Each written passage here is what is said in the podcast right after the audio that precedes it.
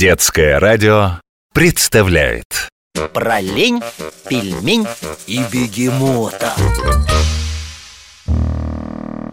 Карр, о, ты посмотри на них. Футбол они играют, что за игра такая?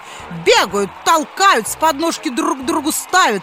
Прям как Варткапун в Брюсселе с тем полицейским. Варткапун, говорю. Это у них там так называют что-то среднее между рабочим и хулиганом Только хулиган этот довольно симпатичный И к полицейским, если и пристают, то по делу, а не просто так Так, э, это я не с вами разговариваю, а с подружкой моей сорокой Нечего взрослый разговор подслушивать Что? Про Варткапуна рассказывать? А вам зачем?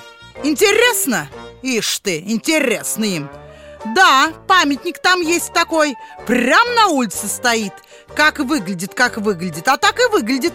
Из канализационного люка высовывается человек в кепке И хватает за ногу бегущего полицейского. А полицейский от такой подножки и от неожиданности Вот-вот носом в мостовую уткнется Вот-вот упадет, кричит, рот разинул А Варткапун ухмыляется Говорят, это полицейский удирает из района эта скульптура уличная, между прочим, совсем недалеко от мадам Шапо стоит. Помните, я вам рассказывала? И придумал их и мадам, и Верт Капуна один скульптор.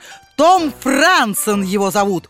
Он очень любит свой родной город Брюссель и в скульптурах своих изображает все, чем столица Бельгии отличается от других городов мира. Верткапунами называли людей, которые родились в одном из районов Брюсселя.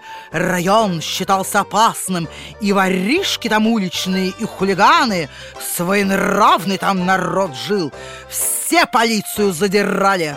Теперь их почти не осталось, тишь да гладь Но с ворткапунами ушел их необычный говор и манера одеваться Уходящая натура, в общем Что? Не поняли, что за натура? Да куда вам? Вот у нас в Москве тоже коренные москвичи исчезают А вы, недоросли, даже на родном языке толком говорить не умеете Одни междометия у вас на языке Не одни говорите? Поверь, трудно.